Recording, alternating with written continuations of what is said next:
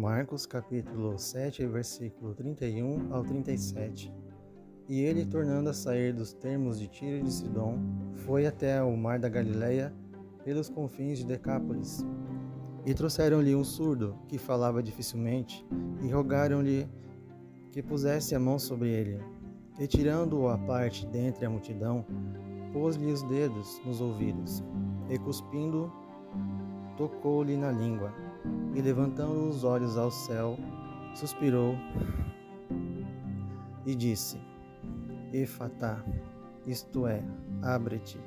E logo se abriram seus ouvidos, e a prisão da língua se desfez, e falava perfeitamente.